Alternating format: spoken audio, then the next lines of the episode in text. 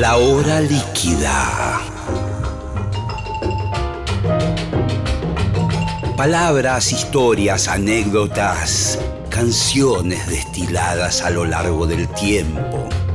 Un cóctel que se evapora, una hora que se escurre entre las manos. Mi nombre es Gillespie y les doy la bienvenida a La hora líquida. Hola, hola, hola, ¿cómo están? Estamos comenzando la hora líquida, una nueva emisión desde aquí, desde el auditorio de Radio Nacional en Maipú 555, con una invitada muy especial, por varios motivos. El primero de ellos es la primera vez que vamos a hablar. Correcto. Y no hemos hablado prácticamente fuera del aire. Nada. Nada. Esto como una final eh, eh, a penales. Me encanta. Eh, a final de la Copa Libertadores a penales. Un penal, otro penal. Es Noelia Recalde, ¿cómo le va? ¿Qué tal? Muy bien, muy bien. ¿Y usted? Muy bien. Me alegra. Muy bien. Contento de tenerte aquí en el programa. Eh, y vamos a hablar de temas diversos. Actualidad, pasado y lo que hay en el medio. Eh, me- medio pasado y futuro también. Adelante. Nacida en Gualeguaychú. Yes. Entre Ríos. Hasta acá todo bien. Perfecto, impecable. Hace 56 años. ¿Cómo te va? De espíritu. No, eh, ¿cuántos años tenés? 36. 36. Epa. Pero- Cuidado. Pero, bueno, pero No. bien o no. Pensaste que tenía 56. Bastante bien. Promedio. Perfecto, perfecto. No, pareces menos. ah, muy bien. Pareces menos. Espectacular. 36 años, ahí en Gualeguaychú. Familia de músicos. No, no, ¿sabes qué no? No hay nadie, nada, en ningún Qué momento. desgracia. O sea, ¿cómo tuviste que armarte desde cero? Sí, bueno, fue un juego. Claro. O sea, me dio esa posibilidad. La, la no disponibilidad de la música, digamos, no era una casa de, de culto tampoco, como una casa de clase media, cinco hermanos, bueno, conmigo seis. Y ¿Varones, los cinco hermanos? tres y tres, Mira qué bien. sí, ordenados. Muy bien, muy bien ese balance, ese equilibrio hormonal que mantuvieron los padres. sí. Eh, y nadie, nadie se dedica a la música y hace, hace toda la vida de la familia, digamos. Hace poco me enteré que había un, un abuelo del abuelo del abuelo que tocaba un poco el acordeón, pero nada más. O sea, no- nadie cantaba tampoco. Entonces, como bueno, eh, mi hermano en un momento empezó a tocar la guitarra, eh, le había prestado una guitarra y de repente para mí eso fue una, una conexión. Algo viste ahí. Algo, algo pasó Sí. ahí, sí. Y, y fue un juego, la verdad. O sea, realmente lo recuerdo como un juego muy lúdico de las formas, de los acordes, los dibujos.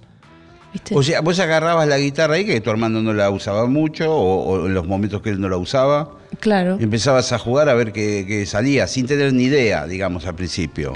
Lo espiaba.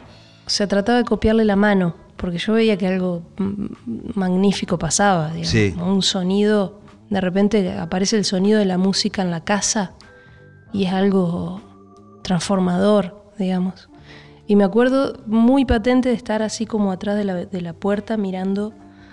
Y él, salí, ¿no? ¿Viste? Como no, no quería que este era más chica, entonces después fuimos coincidiendo con el tiempo y me enseñó algunas cosas y traía cancioneros y bueno, ese, ese, diálogo se fue dando por los cancioneros y por estar mucho tiempo intentando, digamos.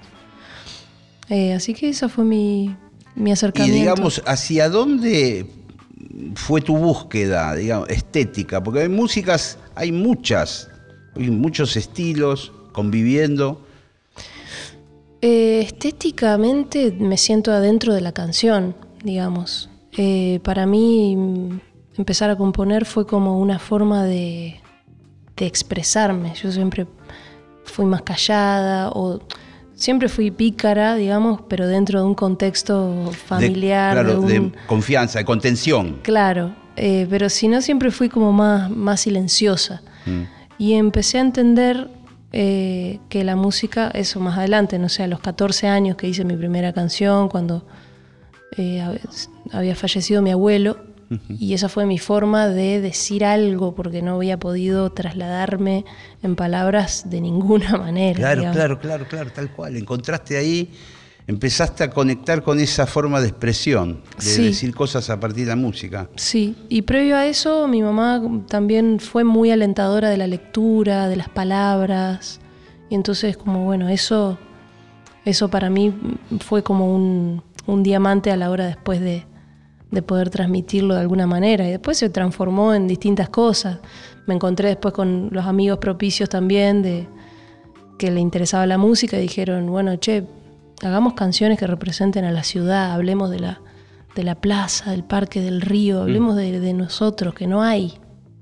Eh, hagámoslo como, como... Y era un juego a las tardes juntarnos a traducir eso, digamos. Así que fue re lindo, fue muy lindo el comienzo, no lo sufrí para nada, siempre jugué. Eh, y, al día de hoy valoro mucho también el hecho de no haber tenido tanta sobreinformación como ahora. ¿Viste? Como ni siquiera. Ahora es casi paralizante eh, todo lo que hay. Porque en un punto podés hacer todo, pero es, como es tan diverso y al final no haces nada. Eh, ¿No? es que la urgencia es muy jodida también, ¿no? Como la urgencia de... Eh, eh, tenés la información, ya lo podés plasmar. Y ahí hay una traducción de que, es el tiempo analógico que necesitas con el instrumento. Claro, el tiempo, sí, humano, sí, analógico también, pero es, humano, ¿no? Claro, la paciencia de estar ahí, que te, salga el sonido hasta que entiendas, ¿viste? Eh, entonces agradezco mucho ese comienzo porque mm, siento que, que realmente tuve una intimidad con, la, con la, guitarra, con la, con la voz, después más tarde, ¿no? Ya ahora pasaron un montón de años, pero ese comienzo lo guardo en un, en un lindo lugar, me gusta haber comenzado de esa manera. Está bien, ¿eh? Pues sabes que me, me, me haces acordar una entrevista que vi hace muy poco tiempo a Sting, al músico Sting. Muy piola, una entrevista que hace un youtuber se llama Rick Beato. Se lo recomiendo a usted y, a los queridos oyentes. Es un poco nerd, porque el tipo es un guitarrista y, a veces hace entrevistas y a veces toca la guitarra y decodifica canciones. Es un youtuber, un tipo grande. Tuvieron una muy buena charla con Sting. Y Sting contaba algo parecido a lo que decís vos, en el mismo sentido que él decía que agradecía haber eh, hecho su carrera de la forma que se hacía antes, digamos, de, arrancar desde cero con, la música eh, y después ir construyendo y sobre todo ir tocando en pequeños bares, pubs, eh, y toda esa experiencia que hizo después con The Police, hasta la consagración, eh, a él lo, formó de una manera muy, muy particular para el siguiente paso en la música y que en medio decían que hoy puede suceder que una persona tenga 10 millones de, escuchas en Spotify y no haber tocado nunca en vivo. Totalmente. y que se encuentre que un día tiene que hacer un recital. Eh, y no sabe ni, ni, lo que es nada. Eh, porque no, no curtió escenario. Eh, porque son estos fenómenos extraños de que de repente hay gente que se hace famosa muy rápidamente en este momento. Es como, no sé, eh, con, esto de las plataformas de streaming y qué sé yo, y, y, a veces ni, ni siquiera tiene canciones para completar un show. Total. Porque tiene un tema solo que, que, explotó. Que explotó y no. Eh, en ese sentido, me, parece que estaba un poco en la línea de lo que vos decías. Me hace. Eh, mientras hablabas, pensaba como que antes, no hace muchos años atrás, eh, por lo menos yo recordaba más los nombres de los artistas. Sí. Como siempre fui como de buscar música nueva y entonces bueno, a ver, este artista me gusta y recordar los nombres, ¿no? Al día de hoy hasta encuentro discos que me gustan también y no recuerdo los nombres. es tanta la información. Es tanta, y es tanta, es increíble. Mira, si, si nos remontamos al primer estadio del rock argentino, era muy sencillo definirte por una cosa o por otra, porque tenías eh, los gatos eh, con Lito Nevia, hacían una música, eh, digamos, emergente, si se quiere, de los Beatles y los Rolling Stones. Sí. Con, por supuesto, canciones propias. Después tenías Almendra, te estoy hablando de los mismos de esa época, que estaban en una búsqueda más particular, más personal, eh, comandados por el flaco Spinetta. Después tenías Manal, que era el blues eh, argentino porteño, rioplatense y de los suburbios del conurba. El, blues argentino era Manal. Después tenías Vox Day, que era un grupo como más de rock pesado, eh, de Quilmes y con toda esa cuestión de lo que después sería el rock pesado argentino. Yo creo que Box Day. Y por ahí tenías Papos Blues. Digamos, era muy sencillo. Sí. O sea, si no te gustaban los gatos, eh, el que le gustaban los gatos generalmente le gustaba almendra, pero el que le gustaba Manal generalmente le gustaba Papo. Eh, era muy fácil. y te acordabas los nombres, porque ahora de cada una de esas células que yo te cuento, hay miles de bandas que componen eso. ¿Viste? Porque hay subgéneros, indie, pop, grunge, metal, eh, religion, eh, vegan. ¿Qué sé yo? Y tenés 500 bandas que son veganos, religiosos. Y, eh, ¿Y dónde escuchás? O sea, claro. ¿dónde pones la oreja, digo, más allá de las plataformas? digo, ¿dónde escuchas? ¿En la letra, en la música? Sí. Una música que, tiene tanta sobreinformación que te da. ¿No? Como hay un montón, ahí hay un debate gordo para hacer, ¿no? al, respecto de la música, de todo lo que ha cambiado últimamente. Yo me encuentro a veces muy perdida en lo, en lo que va saliendo y al mismo tiempo digo, no estoy al día de lo que pasa en la actualidad, incluso en mi propio país. Eh, pero tengo la, necesidad de ir hacia una música que me es más clara. Y siempre voy a la fuente, vuelvo para atrás, para volver a inspirarme, vuelvo para atrás. No puedo buscar ahora. ¿Y qué, y qué en ese camino tuyo, a quién identificás que fueron artistas influyentes en, tu música?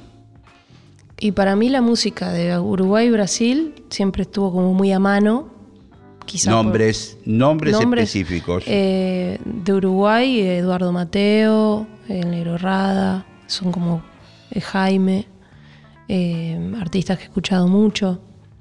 después más acá también escuché Drexler. Em, y de Brasil Caetano, Gilberto, Lenine. Mira vos. Me gusta mucho Lenine. Eh, y después, bueno, todo lo, el rock de acá escuchaba divididos, a full. Eh, de folclore lo que se escuchaba en la radio. No, no tengo mucho conocimiento quizás de, de folclore así tradicional. Eh, ¿Tango? no llegué todavía al tango. sé que voy a llegar. No me acuerdo quién era que decía que el tango te espera. Sí. Que cuando tengas 40 años, 50 años, no me acuerdo, era una frase que se usaba antes. El tango te está esperando. Yo siento que me está esperando de alguna manera y voy a ir con el ojo fino igual, porque. Sí, sí. Porque el tango también tiene, tiene su, lírica eh, brava, digamos, para una mujer, para escuchar eso. Sí, sí, sí, sí, sí. De todas maneras es una música alucinante, ¿no? Pero no tengo conocimiento total Hay muchos tangos que, mm, pueden llegar a ser cancelados por las letras. ¿O no? Sin dudas. Sí. Sin dudas. ¿Cómo te va? Eh, igual, ¿sabes qué? Es interesante lo que vos me decís de que me mencionaste primero Eduardo Mateo. Pa. Sí, es que Eduardo Mateo tiene una concepción de la libertad que no tiene otra música. Totalmente. Es como un, un tipo. Mm un marciano dentro de esa coyuntura de la música uruguaya de los setentas. Eh, ¿Cómo componía? ¿Cómo utilizaba la guitarra? Eh, con acordes a veces inventados y con a veces acompañamientos muy minimalistas, microscópicos, porque parecía tum, tum, tum, Sí. Y ya, ya, era el acompañamiento ese, ¿no? No, era, un tipo tocar la guitarra, rang, rang, rang, eh, sino como hacer una especie de, de cosa de arreglo, más bien orquestal que guitarrístico. Sí, él hablaba que tenía toda la música en la cabeza. No sé si leíste Razones Locas. No. Es un libro alucinante. Lo tengo, pero no lo leí. Te lo recomiendo. Lo que pasa es un ladrillo. Sí, pero manso, vas ahí leyendo. Bueno. Te conviene, te conviene. ¿Y ahí qué dice? Y ahí habla mucho de su imaginario. Y de, además de su vida personal, digamos, habla mucho del imaginario, de lo que iba desarrollando. De, también en un momento se recopó con Gilberto Gil y, se puso a estudiar mucho música brasilera y ahí abrió un poco los acordes. Claro, claro. Eh, al mismo tiempo un tipo muy muy loco, ¿no? Como está de la mano de la locura y ahí la libertad en la composición se ve. Sí, sí, sí. La libertad que tenía. Eh, y los conciertos y el, concepto el concepto de los conciertos también, hacían como unos conciertos numerados con, varias cosas, eh, como si fuera una varieté, pero por lo menos yo cuando lo leía me, me, inspiraba muchísimo la mirada, dónde estaba puesta, ¿viste? Eh, muy inspirador, Mateo. Muy inspirador. Y bastante incomprendido. Acá, acá hubo también un germen, más o menos en la misma época, que fue el Instituto de Itela, muy cerca de aquí de donde está la radio. Eh, donde, de donde surgieron un montón de artistas, eh, sobre todo performáticos. De, y bueno, artistas plásticos desde ya, eh, obras de teatro, directores, Almendra y Manal anduvieron también por ahí, había música electroacústica, conciertos eh, que eran de, vanguardia. Eh, pero de alguna manera, cuando uno ve el paso del tiempo, bueno, todo eso ha quedado, la tenemos a Marta Minujín dando vueltas por ahí, haciendo sus obras, mucha gente que surgió del Ditela muy muy talentosa. Pero a la vez, eh, esas ideas geniales, y vuelvo a Mateo, cuando uno escucha a Drexler por ahí, decís, hay algo que por ahí me suena Mateo. Eh, cuando uno escucha a Fernando Cabrera, que fue su amigo también, encuentra eso, Jaime Rosa a veces también. Quedaron esas cositas, pero en su momento el hombre pobre tocaba la gorra, eh, lo han visto por acá, por Buenos Aires, mendigando. Eh, tuvo un final muy trágico la vida, trágico la vida de Mateo, con colectas que le hacían para que él pudiera vivir. Sí, sí, al, final, después de la muerte, fue como más reconocido y, comprendido. Pero yo creo que es un. Eh, es muy respetado en Uruguay, digamos. no, sé si es el, el uno, digamos, tampoco hace falta, digamos, la jerarquía, pero digo, es muy respetado en Uruguay. A mí me encanta Mateo. ¿Y, viviendo en Gualeguaychú, vos eh, cruzabas Uruguay? Poco. Poco. A Fray Ventos por ahí. Alguna vez, así, con mi, con mi familia. He cruzado más ahora de grande que, que antes. Como que no, el territorio no estaba eh, en, mis días de infancia, digamos, el territorio uruguayo.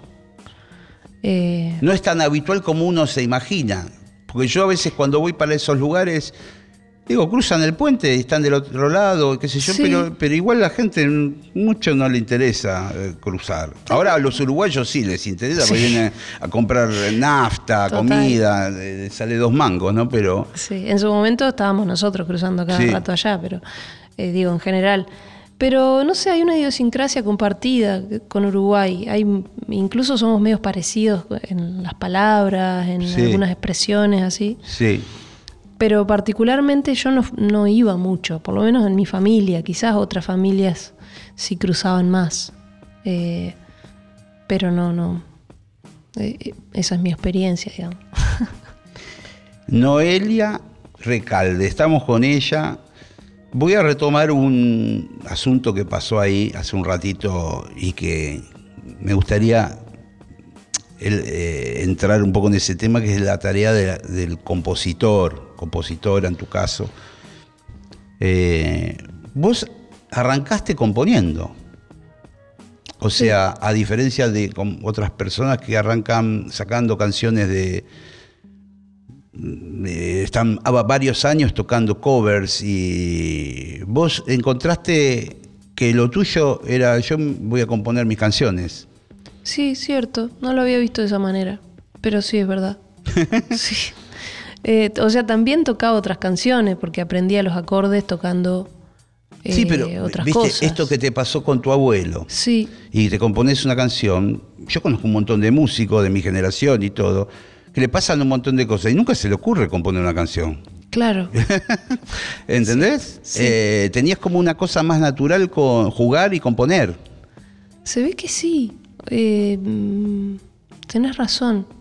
Y empecé desde ahí hasta ahora. O sea, no, en ningún momento me dediqué a, tocar covers, por ejemplo.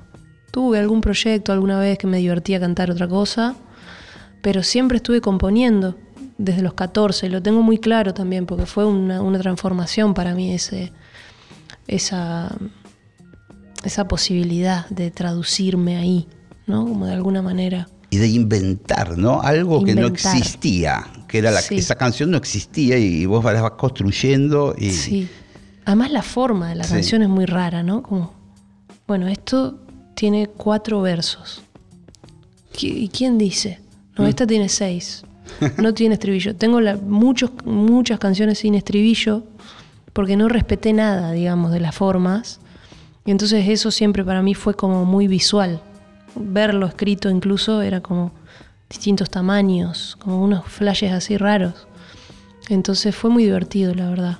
De esa primera etapa germinal, podríamos decir, de tus canciones, primeras canciones, ¿te animás a tocar alguna que te guste mucho, que haya quedado, haya soportado el paso del tiempo?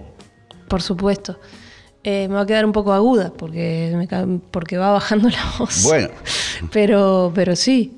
De hecho, hace poco saqué un disco eh, y abrió, abrí el disco con una canción que hice a los 15 años. Acaba de salir. ¿Y la transportaste a un tono más bajo? Sí. Bien. Pero ahora lo voy a tocar así como viene. Entonces me va a quedar un poquito arriba, pero no pasa nada.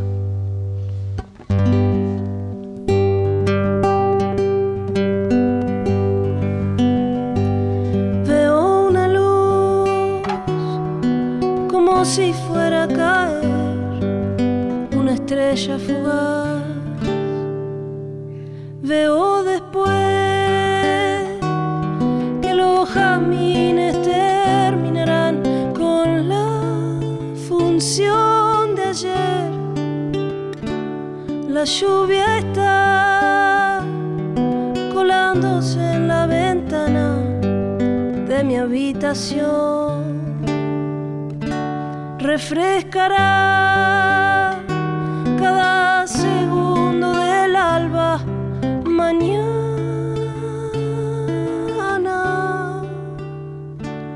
Cuando mires,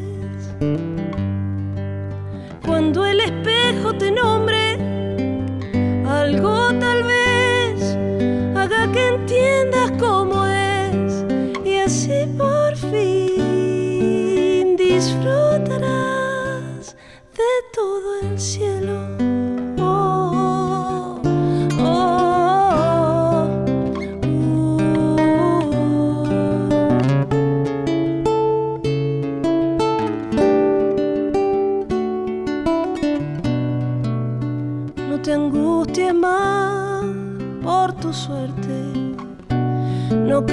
assim.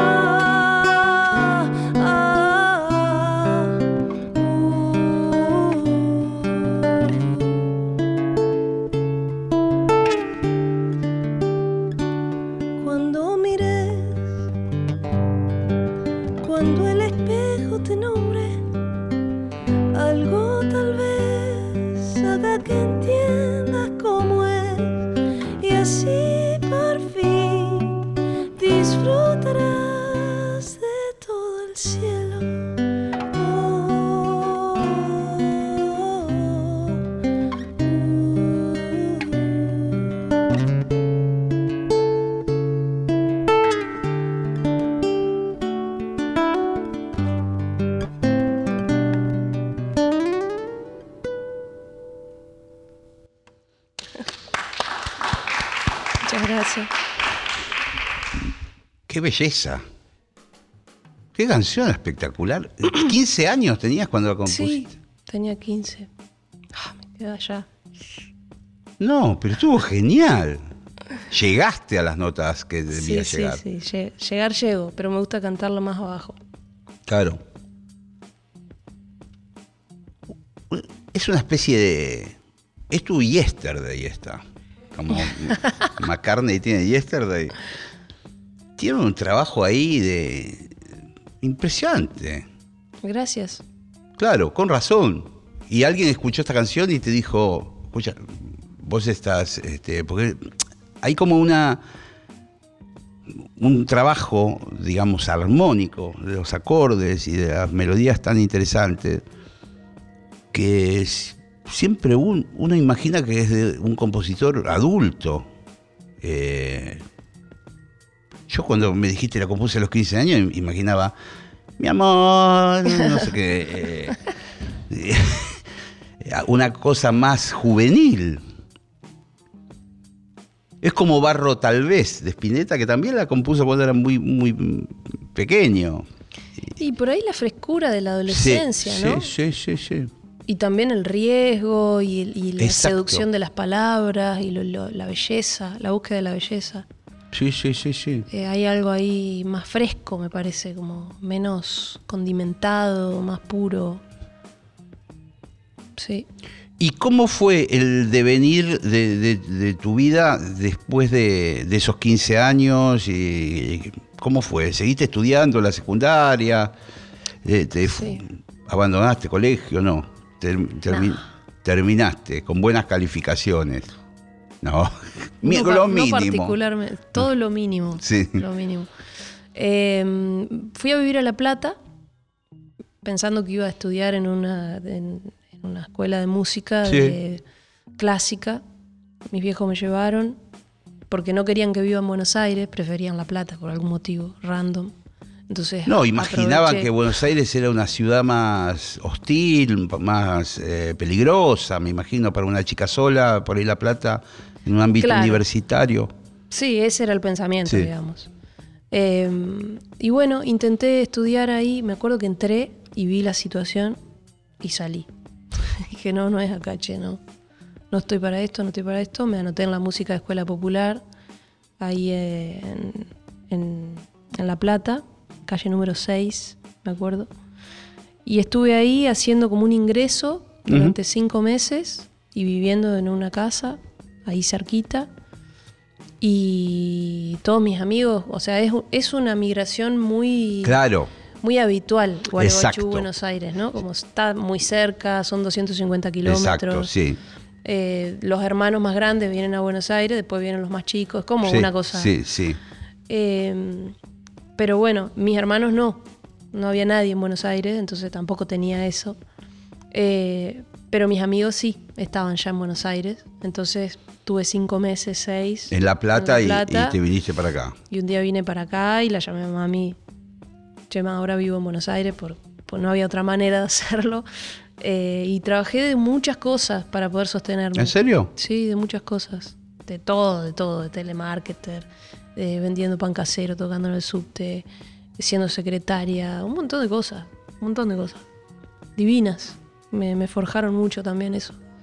Trabajé acá mucho tiempo en el centro, en una en una multinacional de así de telemarketer que, que, que me hice echar, o sea, empecé a como a, A bardear. a bardear, a bardear con los horarios y qué sé yo, y me echaron, me dieron una indem- una indemnización y por eso me compré esta guitarra. ¿En serio?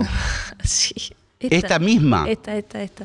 ¿Te acordás la Sí. situación? ¿Dónde la fuiste a comprar? ¿La probaste? Eh, Ah, y Talcahuano. Bueno, Era como, qué, qué Sí. bueno, o sea, llegó el momento de ir a Talcahuano, no lo puedo creer. Fui con un amigo y la probé. Yo quería algo, que es una guitarra... es muy linda porque es finita, Fina. tenés razón. Eh, Sí. Las criollas son más anchas, más incómodas en un punto. sí, Esa es como una intermedia entre una eléctrica y el, el, El grosor. El, grosor, sí. sí, y- una guitarra que quiero mucho, la verdad. Y te enamoraste y, y ya ya me imagino con guitarra propia o algunos pesitos de la indemnización, dijiste, bueno, ahora es la música. Tiene que ser la música. Eh, bueno, durante mucho tiempo, o sea, me armé un, un trío cuando vine acá, con, eh, que se llama Valvé, Sí, y sacamos tres discos. sí, sí, sí, sí. Eh, mientras tanto yo trabajaba de otras cosas, mientras tocábamos esos temas, ¿no? Eh, después tuve un viaje, me fui a Perú. ¿Con el trío le fue bien o no? Sí, muy bien nos Sí. fue. Muy bien. Sí, sí. Ahí aprendí muchísimo de la autogestión, muchísimo. También es un, es un gran valor Valvé en mi vida porque, porque fue como un gran abrazo de mucha gente. O sea, todos los discos los grabamos porque alguien apareció y deci- uno lo grabamos en una escuela, otro nos ganamos un concurso, otro nos, prestaron un estudio y era como, qué maravilloso, sigamos, ¿viste? Eh, entonces me enseñó mucho Valvé. Y tocamos muchísimo, muchísimo, muchísimo. Con esta guitarra a full. Hasta que ya toca- empezamos a tocar cada vez más fuerte. Al principio empezamos tranca. Claro, claro, claro. Y empezó a traer problemas de acople esta. Claro, porque eh, sí, El volumen no se lo aguanta tanto. Tienes que ponerle ese Sí. coso de goma, no, no sé cómo hacen Sí. bien. Eh, Ahí en el agujero. va- Lo intentamos, no, pero no funcionó. Ah. No, funcionó. Eh, después llegó otra guitarra más adelante. Pero, mm, pero bueno, mm, ¿qué hice después? Trabajé. En un momento el trío se separó. En un momento se separó y yo me fui de viaje. Me fui dos años de viaje y estuve por Perú, por Ecuador. ¿Dos años? Sí, dos años.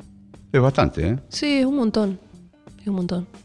Y toqué muchísimo ahí. ¿Te acordás el itinerario que hiciste? Eh, ¿De Argentina a dónde? fui a Tucumán, Sí, fui a Chaco sí. eh, y de ahí... fui- Paraguay. No, pasé por el norte también, pasé por, por Purmamarca puntualmente. Y de Qué ahí- lugar. Sí, espectacular. Y ahí Villazón. Sí. Ahí hice la Isla del Sol. eh, y crucé a. Tu idea era eh, volverte en algún momento o, digamos, no tenías un plan. No, no tenía un plan. Fuiste a Villazón y de ahí a... Y de ahí a Perú, no me acuerdo bien eh, a qué lugar. No sé si Máncora, me confundo con, con Ecuador o era Perú, no me acuerdo. Eh, y estuve en Cusco, nueve meses. Ahí, un montón sí. y en un lugar insólito, Sí, allá arriba de todo. Sí, alucinante. Mira vos, Sí. eh, muy buena experiencia esa. Muy buena, porque ahí también, ahí me curtí mucho en los escenarios. Tocábamos de lunes a lunes, nos armamos una bandita con unos amigos con, los, con quienes viajábamos. Y tocábamos lo que pidan. lo que pidan. Claro, se tuvieron que curtir, Sí. so- sobre todo para turistas, porque hay un intercambio constante de gente que, que para ahí para ir al Machu Picchu. Exacto. Eh, y tocábamos, no sé, lunes retro, martes reggae, miércoles, este, así, eran los nombres de la Sí. Música peruana, música brasilera, eh, los 80, qué sé yo, de, todo, de todo tocábamos. Y, y bueno, permanecimos ahí nueve meses hasta que en un momento nos hicieron una multa, los de la policía, porque no podíamos tocar sin permiso. Y ahí nos tuvimos que ir. Y ahí nos fuimos a Ecuador. También ahí un, un poquito de, de- de música y pegué la vuelta porque mi hermano se casaba. Ujú. Si no, capaz que seguía, ni idea. ¿viste? No tenías. Eso es genial, eso es la libertad, pero total. Eso fue un- una gran libertad realmente. La recuerdo así como...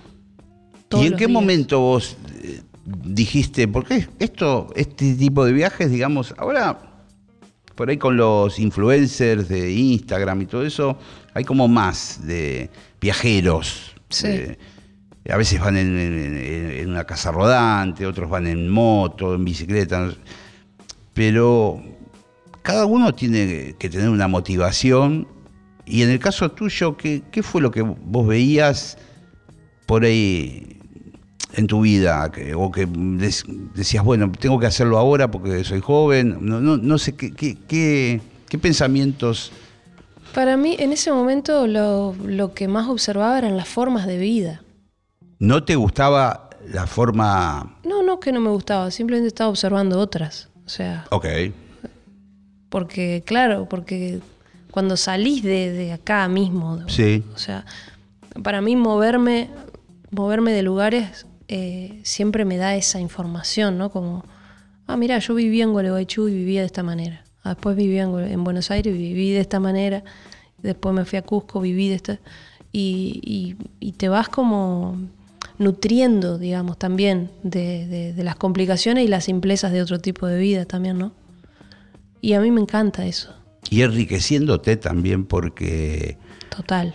si vos estás en tu mismo lugar y no conoce- conoces determinado tipo de gastronomía, que es la del lugar, conversaciones que a veces se repiten en loop de las mismas cosas, Total. y te vas a otro lugar y conoces gente, eh, otras culturas, otro morfi, otras medicinas, qué sé yo, otras... eh, Eso es alucinante. Eso es alucinante. Y ese viaje fue hermoso en ese sentido, porque aparte yo era muy, muy joven también, tenía, sé, 20, 20. sí. Y entonces también el riesgo todavía estaba activo. Eh, considero que, que ahora no sé si tengo esa cantidad de riesgo, ¿viste? Como que pienso un poco más antes de, de pegarme un viaje de, no sé. Claro, no pensabas en aquel momento, eh, no tenías pensamientos trágicos de que me puede pasar tal cosa, me puede pasar tal otra. Ahora y por ahí, de vuelta en Buenos Aires, Sí. podés tener algunos pensamientos más trágicos, eh, pero, pero está, está bueno, digamos, eh, esa experiencia que vos hiciste a la edad que vos lo hiciste. Porque es, es bastante formativo. No sé si has incorporado elementos, seguramente que sí, de las músicas de esos lugares. No particularmente, Mirá. creo, ¿eh? No, no particularmente. O sea, sí me gusta, qué sé yo. ¿No te copaste con instrumentos eh, autóctonos? De... Mirá No, qué loca. ¿Sabes que no? No tengo como esa, esa parte de. Nunca, nunca me fui para otro instrumento. Como intenté o me llama la atención, me gusta escuchar, ver cómo lo haces. Pero de ahí a yo estudiarlo, como que no, no tuve eso nunca en ninguna nada. Es genial porque primero la plata que ahorrás siendo así. Y pues yo fui, con- eh, me fui, siempre me llevo la trompeta a donde voy. Cuando fui a Purmamarca, al segundo día me compré un charango. claro. En ¿Y lo usaste? Y lo usé muy poco, Claro. porque vamos, ponés la trompeta y ponés el charango al lado y casi que no tendrían nada que ver unos con otros. Claro, pero lo experimentaste. Pero por ahí a vos te hubiera servido más un charango o un instrumentito de cuerda. Sí, sí, Sí, pero no pero sé, no. no lo hice. De hecho, en mi casa en este momento, por, porque dejaron amigos, amigas, cosas en casa, hay un piano que no me pertenece. Hay un cello, eh, hay un bajo, hay una guitarra eléctrica. Están ahí. y Digo, no te- "Uy, qué bueno. Y no, no, no me llega el momento de, de hacerlo. Por ahí lo, lo tuve lo, o lo toco un rato, pero no tengo mm, traducción ahí. Es como que siento que tengo que ponerle más tiempo y generalmente no. O en este Claro. momento no lo tengo. Tal cual, tal cual, tal cual. Es difícil. Es Igual como un me, me gu- me- enamoramiento. me gusta pero- esa templanza que tenés. esa especie de determinación. qué sé yo. Bueno, Bueno, genial. bueno, está bien. Listo. Vamos a avanzar en el tiempo. Vamos. Discos solistas tenés dos, por lo que yo interpreto, o ya debe haber un tercero. Hay tres discos solistas. Pero será de Dios. Tengo que actualizar Windows. Sí. Yo llegué hasta uno que mi casa. ¿Mi propia casa? Mi ¿Escuchaste? propia casa. Ajá. ¿Hay otro más? Sí. Cuidado. Lo que pasa es que lo saqué hace poco. Ah. Se llama Tiempo al Sol. Y abre con este tema que te canté hace, rat- hace un ratito. Y dura 16 minutos 48 segundos. Qué exacto. Cortito. Depende del día. Tenés razón.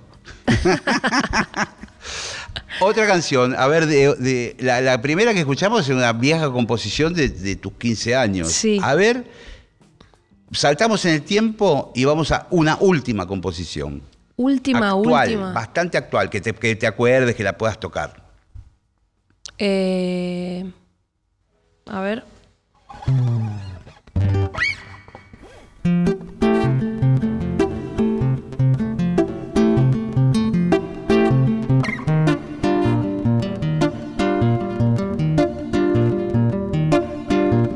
Hay una apertura en la cordura de mi piel. Y hay una locura en la cintura de mi sentimiento.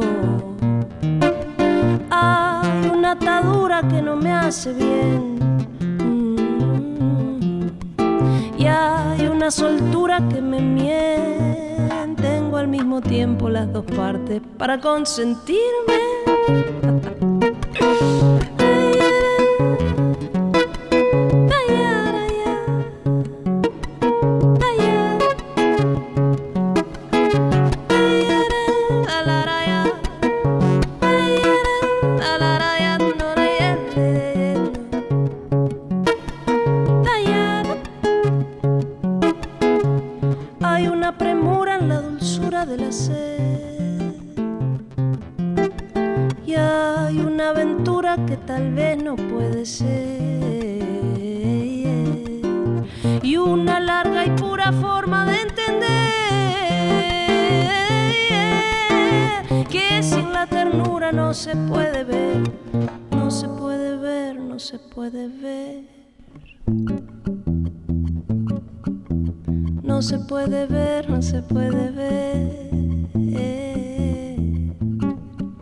No se puede ver, no se puede ver.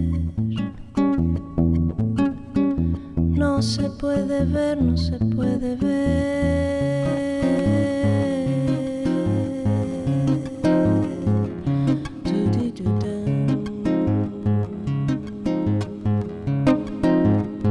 Y si algún día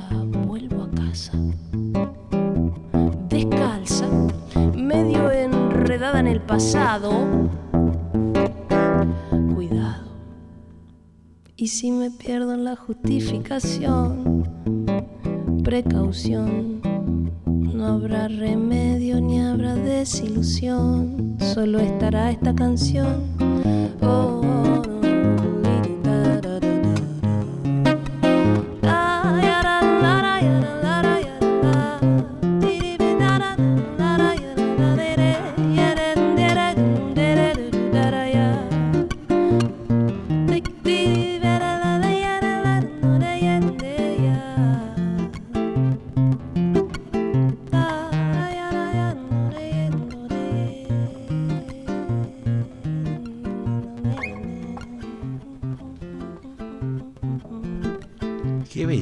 total.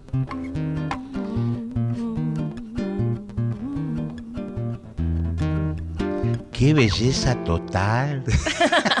Queda como un sampleo, ¿viste? Ahí. Qué, qué lindo y cómo. Qué quilombo que es todo. Qué, La qué quilombo que es todo, la rítmica, la, todo. ¿Te parece? Mira, es un ritmo local de Gualeguaychú Sí. Que se toca en los cursos populares que se llaman eh, matecito. Mira Corso vos. popular matecito. Muy, muy popular. O sea, tener el carnaval del país Sí. y, el, y el corso popular. Y es punch chiqui pum pum punch chiqui pum pum. Qué divino. punch, chiqui, pum, pum, punch, chiqui, pum, pum. Mata, mata, Ese mata, plan. mata, mata. Es, es como que va, va, va. Sí, es una llevada que va. Puede, puede durar media hora esa Sí, canción. total. Sí, Qué, qué lindo, qué lindo, che. qué bueno, muchas En gracias. un momento digo, voy a sacar la trompeta y tocar la trompeta, pero Dale. no, cuidado. No, bueno.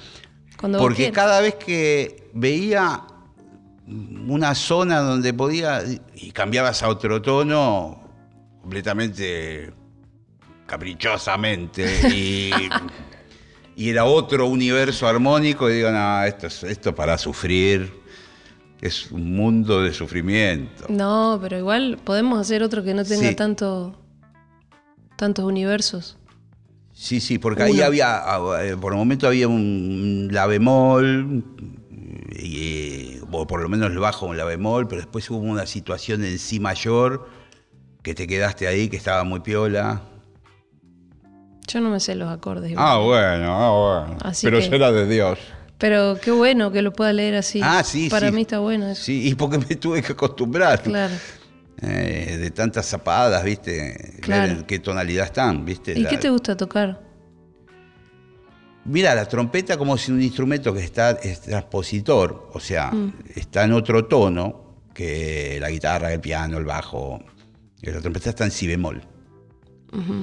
Entonces, eh, por ejemplo, Fa mayor, que es un mundo que a los guitarristas a veces no les gusta mucho, es- una zona buena para mí. Obviamente si bemol, porque ahí me queda a mí en do. Otro tono odiado por los guitarristas, si bemol. Eh, Claro, digamos, en el rock, por ejemplo, es, eh, no, no debe haber una sola canción en si bemol. O sea, hay millones en la. Pero igual tocan el tono que quieras. No, no, pero estoy pensando. Pero si escuchame, si, estamos creando. Quiero ver si tengo alguna de esas. No, no, no, pero igual tocar, yo me adapto. Bueno, A ver. dale. Por ejemplo, yo hago así. Eh, ese acorde no. Este, ¿no? Ya el primero que toca. Tengo uno que va, que a ver, son uno, dos, cuatro. No cambia nunca. Hacé lo que quieras. En general. Yo te espero.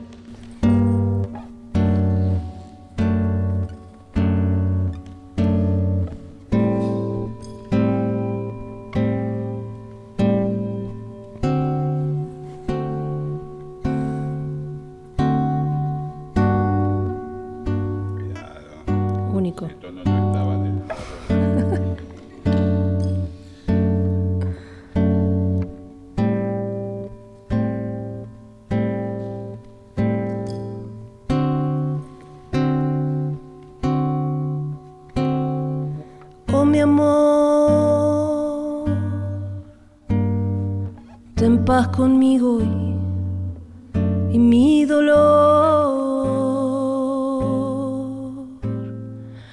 Memoria cada vez es igual. No en vano busco mi cauce. Oh. No en vano busco mi cauce.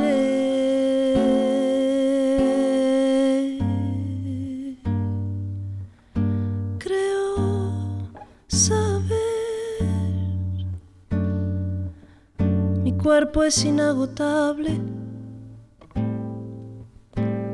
Mi cuerpo es impostergable.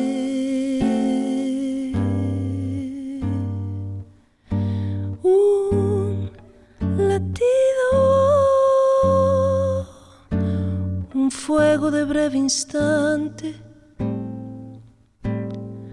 como un destello.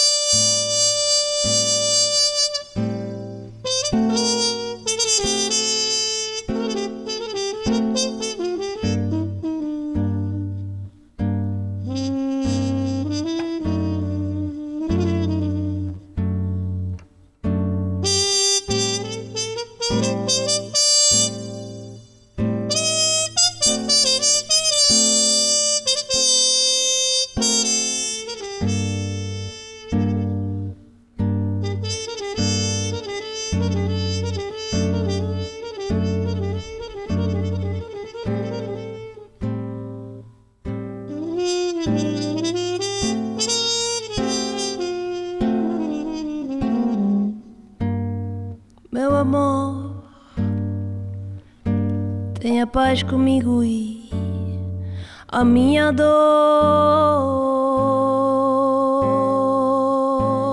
Memória toda vez é igual.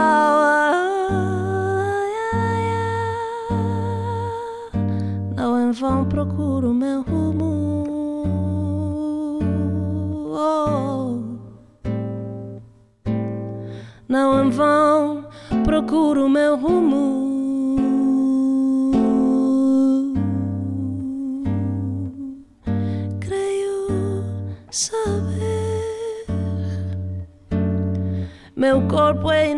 inesgotável. Meu corpo é inadiável.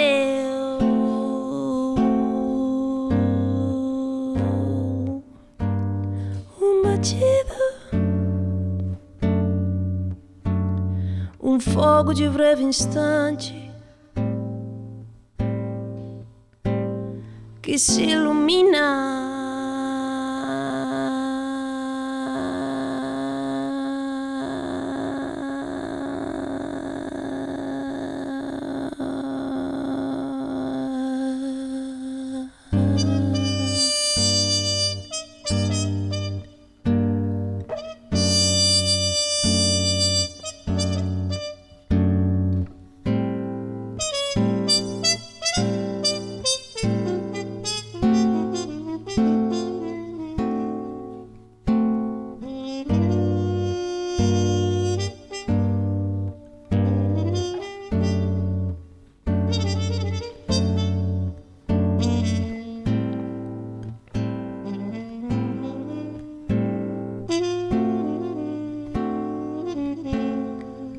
Vano busco mi cauce. Busco mi cauce.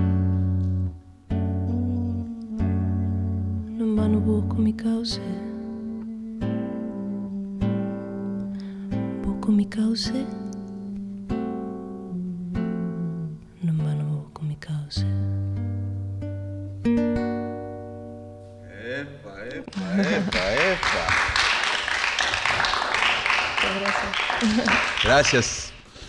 Eh, ¿Viste? Bueno, más o menos. Fuimos encontrando el cauce. Qué divino. Qué bueno que es la sordina. Ah, ¿viste? Qué buena que es la sordina. Sí, la sordina es Me encanta. mágica, mágica. Es, mm, es otra cosa. La trompeta con sin la sordina es eh, otro instrumento.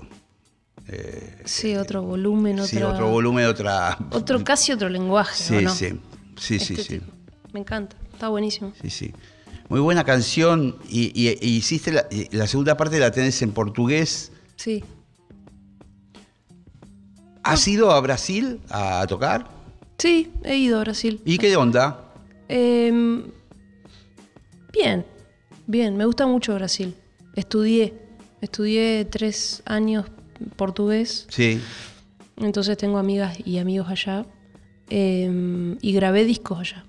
Este tema que tocamos lo grabé allá. Qué, qué- qué hermoso. Sí. Eh, También tuve esa, una suerte. ¿En un estudio allá con músicos de allá? Eh, ¿O en realidad, no, en realidad grabé con Balbé, el Sí, que te contaba. Sí, sí. con el Eh, trío. Con el trío. Y después grabé un disco así, guitarra y voz, en cinta. Uf, a la antigua usanza. Sí. Qué maravilla. Sí, y grabé este. Porque justo querían pro- probar esa máquina que tenían. Sí. Che, no, estamos acá, queremos probar esto, ¿te animás? Tenemos toda la noche. Qué lindo sonido en cinta. Ahí Sí. bien, bien. Ahí grabé el disco Palabra, se llama. Palabra. Vamos a hablar de actualidad y de planes, porque Dale. estamos en la parte final del programa. Bueno, tenés un N de Ateneo, Ahora, el, Ahora, el 20 sí. de octubre. Casi diríamos que la palabra ahora es la mejor, Ahora. la mejor ubicada. Ahora, En este mismo momento estás tocando en el N de Ateneo, te quiero Espectacular. decir. Es fantástico. Es un desdoblamiento. desdoblamiento. Y, y después, ¿cómo sigue? Bueno, el año le queda poco tiempo, pero tenés eh, fechas, planes. Tengo planes. Me voy al sur toda la primera parte de noviembre a tocar por todos lados allá. Qué lindo. Eh, y después vengo a Buenos Aires de vuelta eh, para tocar con la banda completa. Que es la música. Vamos a mencionar a, que, que armaste una banda con más instrumentos. Somos siete. Bueno, vamos a nombrarlos. Bueno, eh, para tocar la música de mi propia casa, que es un disco Sí, como sí, sí. más lleno de cosas. Sí, sí, sí. Y ahí estoy tocando con Ariel Polenta, con Nico Echeverría, con Nico González, con Dolores Arce, Martina Pérez Cabrera y Rocío Galarza. Esa es la formación. Hay dos pianos, hay dos guitarras, hay percusión. Bien. No hay bajo ni batería. Mira vos. Sí. Bueno, bueno, bueno. Interesante ese eh, Es asunto. como, sí, me gustó. Las texturas se armaron y es muy divertido el concierto. Eh, tiene muchas particularidades así de, de- de bailar y de, de divertirse bastante. Muy lindo. En diciembre seguramente tocamos acá eh, en plataforma nave. Estamos ahí cerrando la fecha. Bien. Después en el verano solés trabajar o te tom- tomás vacaciones, ¿cómo haces? Eh, suelo, suelo tocar, suelo tocar un poco y un poco. eh, Creo que no, no paro, en general no paro. O sea, me tomo mis, mis tiempos, pero al mismo tiempo estoy haciendo algo, como que no, no, no sé si paro de vacaciones completas. Este, eh, Vamos a aprovechar minutos finales para redes sociales, todo ese tipo de cosas. ¿Dónde, dónde te encuentran las personas? Generalmente uso Instagram nada más, no otra cosa. Estoy ahí. Mejor, Eh, Instagram. Sí, ahí publico las fechas eh, y listo. Dirección, dirección. Dirección y listo. Eh, Dirección del Instagram. Ah, la dirección Noelia Recalde. Noelia Recalde. Nada más, sin nada. ninguna otra cosa. No, nada más. Ningún ok, nada. No, ningún ok. Bueno, Bueno, fue espectacular. Nunca te había entrevistado. Sí, por supuesto que tenía mucha información acerca de vos. Hace unos días vino Nadia Larcher, Mi gran amiga. es tu amiga, Sí, y han hecho cosas juntas. sí, tenemos una banda juntas Ah, que se llama Triángula. mira vos, Y ahí cantamos también con Micaela Vita y tres compañeros más. Eh, y es muy interesante el trabajo con Triángula porque es como llevar la canción popular a un mundo más performático. Y cantamos las tres a fondo.